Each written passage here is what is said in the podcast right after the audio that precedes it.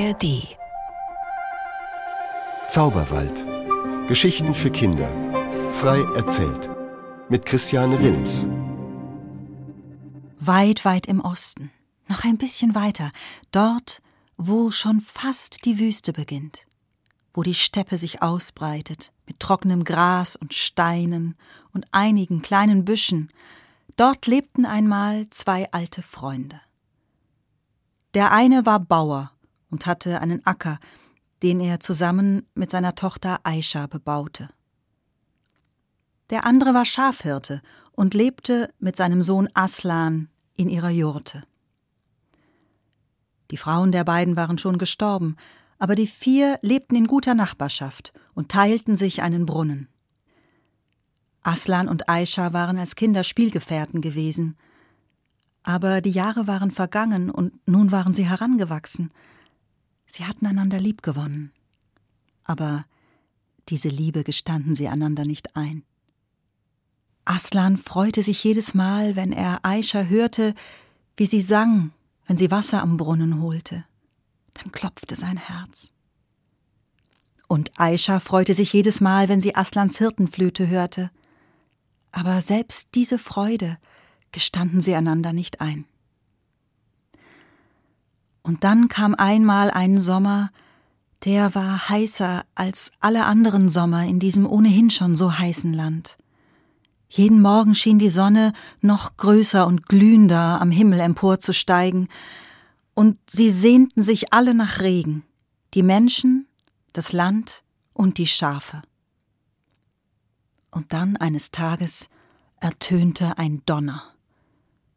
Hoffnungsvoll schauten sie hinauf zum Himmel, aber der war strahlend blau, kein Wölkchen war am Himmel. Nein, das war kein Donnern des Himmels. Es war ein Donnern der Erde. Es war ein Donnern der Erde wie unter Dutzenden von Pferdehufen. Sie schauten auf und am Horizont war eine Staubwolke, die wurde größer und größer, und in der Staubwolke blitzte es in der Sonne von Speeren und Schilden und Helmen. Die wilden Reiter des Khan, versteckt euch, wenn euer Leben euch lieb ist, rief Aslans Vater und sie versteckten sich hinter den Felsbrocken und zwischen den Büschen, duckten sich ganz klein, und die wilden Reiter des Kahn kamen herangeprescht, wie ein furchtbares Gewitter kamen sie herangeprescht. Sie zerschlitzten die Jurte, sie zertrampelten den Acker, sie spießten alle Schafe auf und dann, dann ritten sie fort und nur Tod und Zerstörung ließen sie hinter sich. Voller Verzweiflung kamen die vier aus ihren Verstecken hervor. Alle Schafe waren tot. Der Acker und die Jurte waren zerstört. Das Einzige, was noch stand, war die Hütte von Aisha und ihrem Vater. Wovon soll ich jetzt leben? sagte Aslans Vater. Ich. Ich werde mit Aslan in die Stadt gehen müssen. Wir werden sehen, ob ich mich dort als Tagelöhner verdingen kann. Nein, sagte Aishas Vater. Nein, mein Freund, wir haben es so viele Jahre miteinander geschafft. Wir werden auch dies schaffen. Wir, wir werden meinen Acker einfach vergrößern und alle vier werden wir von meinem Acker leben. Und deine Jurte, die werden wir zusammen flicken. Und das taten sie. Und sie vergrößerten den Acker, und Aslans Vater grub Furche um Furche in die harte, steinige Erde.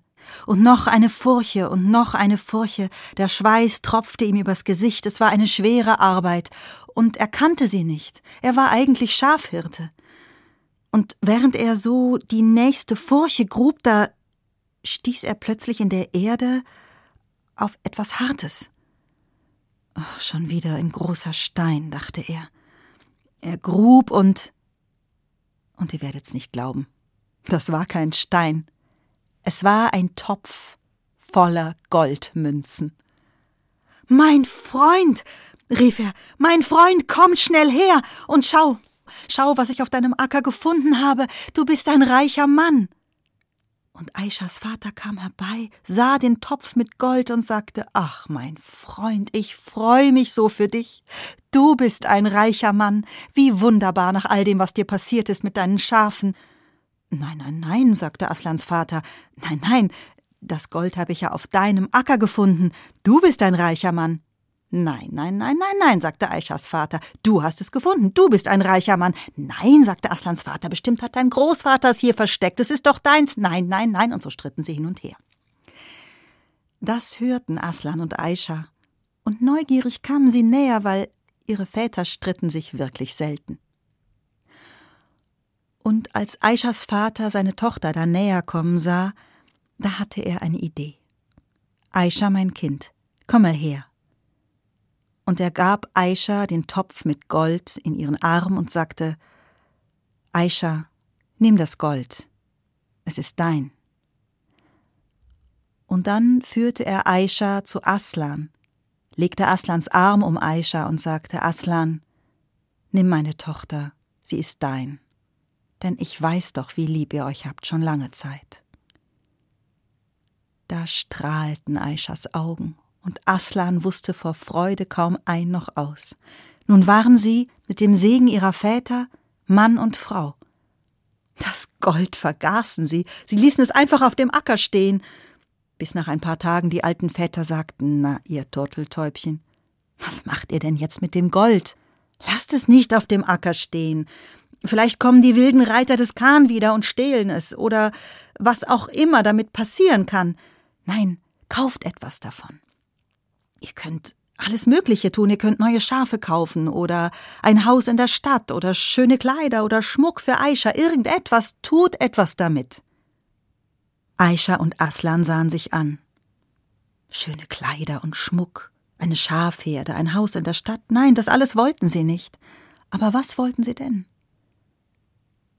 Da hatte Aisha eine Idee.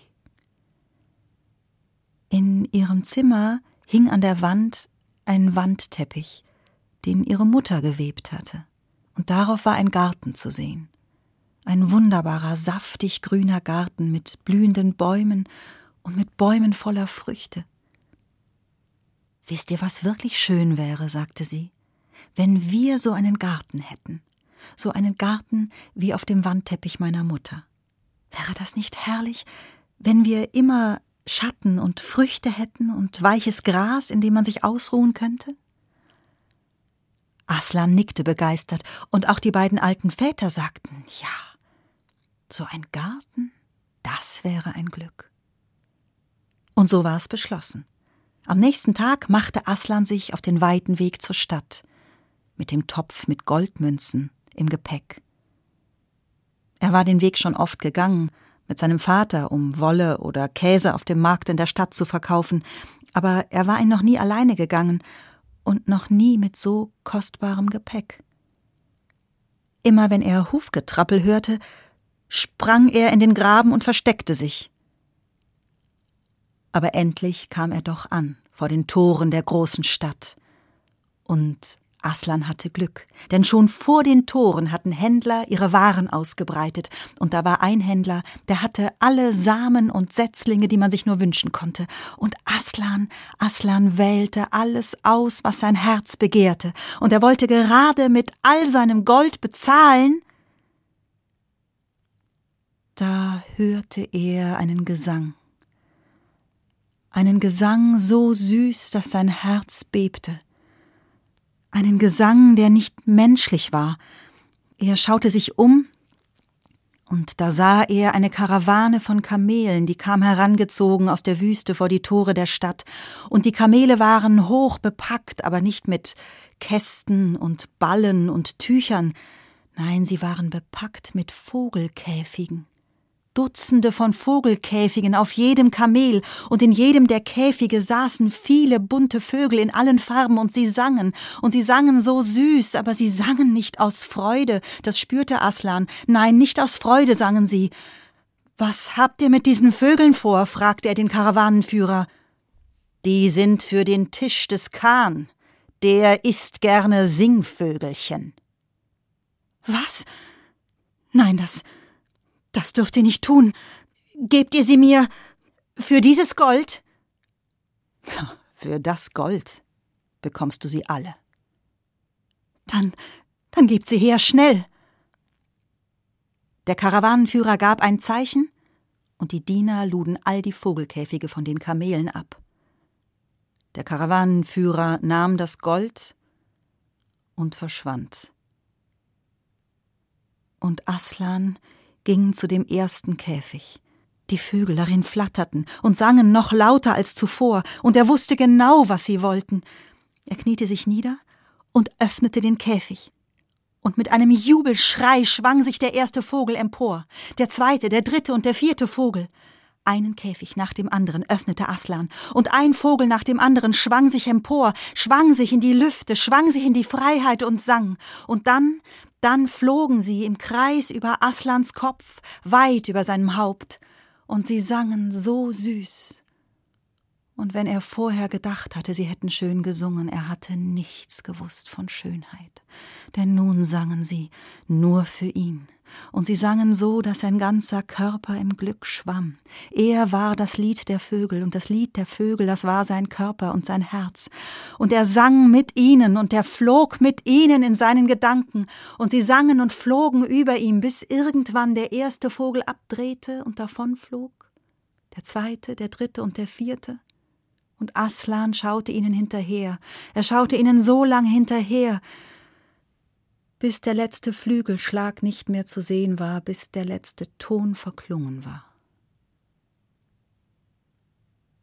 Und da merkte er, was er getan hatte.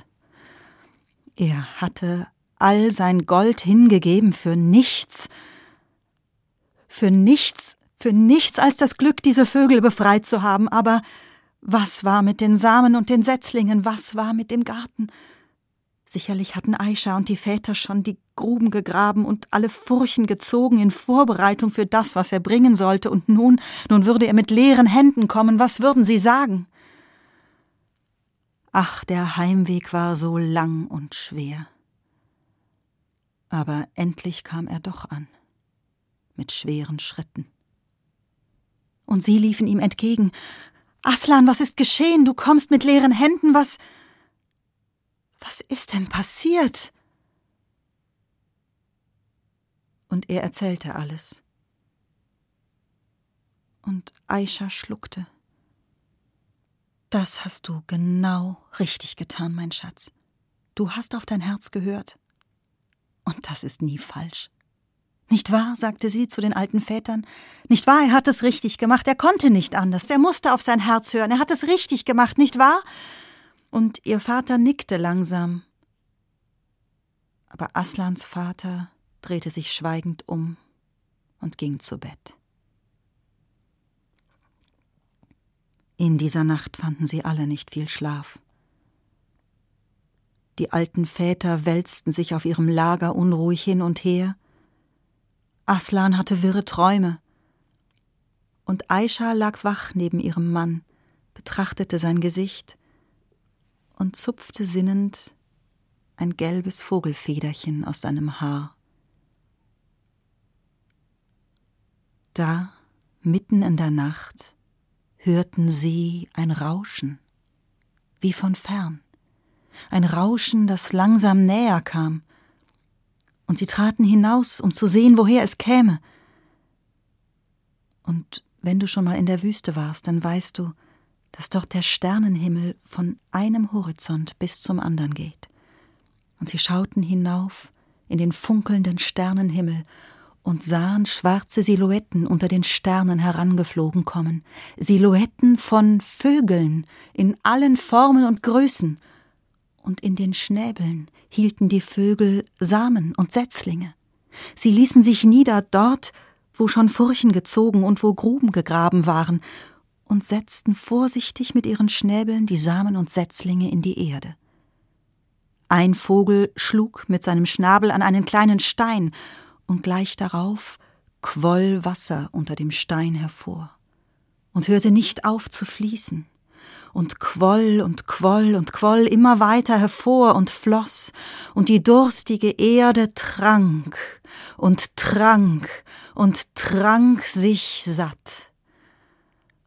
Und dann begann die Erde ganz leise zu knacken und zu ächzen, und der erste Samen sprang auf, Der zweite und dritte sprang auf, alle Samen sprangen auf, und kleine Setzlinge kamen daraus hervorgewachsen, bildeten das erste Blättchen und das zweite, bildeten viele Blätter, sie wurden immer größer, die Setzlinge, sie wurden zu Stämmen, sie wurden zu riesigen Bäumen, voller Blätter, voller Blüten, und schwer hingen die Früchte an den Bäumen. Das Gras wuchs saftig, die Blumen wuchsen empor vor den staunenden Augen der Menschen, und als die Morgendämmerung mit rosigen Fingern über den Himmel strich, beleuchtete sie den schönsten Garten, den ein Menschenauge je erblickt hatte. Alles war voll mit saftigem Grün. Apfelbäume standen dort in voller Pracht, Granatapfelbäume, Dattelpalmen und Feigenbäume, blühende Blumen und saftiges Gras und mittendrin die Quelle die sprudelte und sprudelte und tränkte alles. Und in den Wipfeln der Bäume saßen die Vögel und sangen und sangen so süß, dass allen das Herz vor Freude bebte. Da ertönte ein Donnern. Und es war kein Donnern des Himmels, es war ein Donnern der Erde, es war ein Donnern der Erde wie unter Dutzenden von Pferdehufen, und sie schauten zum Horizont, und da war eine Staubwolke, die wurde größer und größer, und darin blitzte es in der Sonne von Schilden und Speeren und von Helmen. Die wilden Reiter des Kahn, versteckt euch! Und sie duckten sich hinter ihren Bäumen im Schatten. Die wilden Reiter hatten den Garten fast erreicht, da erhob sich eine Dornenhecke so hoch und so dicht, dass niemand sie durchdringen konnte, rund um den ganzen Garten. Die Reiter prallten zurück. Wütend versuchten sie mit ihren Schwertern die Dornenhecke zu durchstoßen, aber da, da kamen die Vögel auf sie herabgestoßen, kreischend, und mit ihren spitzen Schnäbeln hackten sie den Reitern die Augen aus. Die kehrten um. Sie kehrten unverrichteter Dinge um und ritten davon. Und kaum waren sie fort, da senkte sich die Dornenhecke wieder in die Erde, als wäre sie nie dagewesen.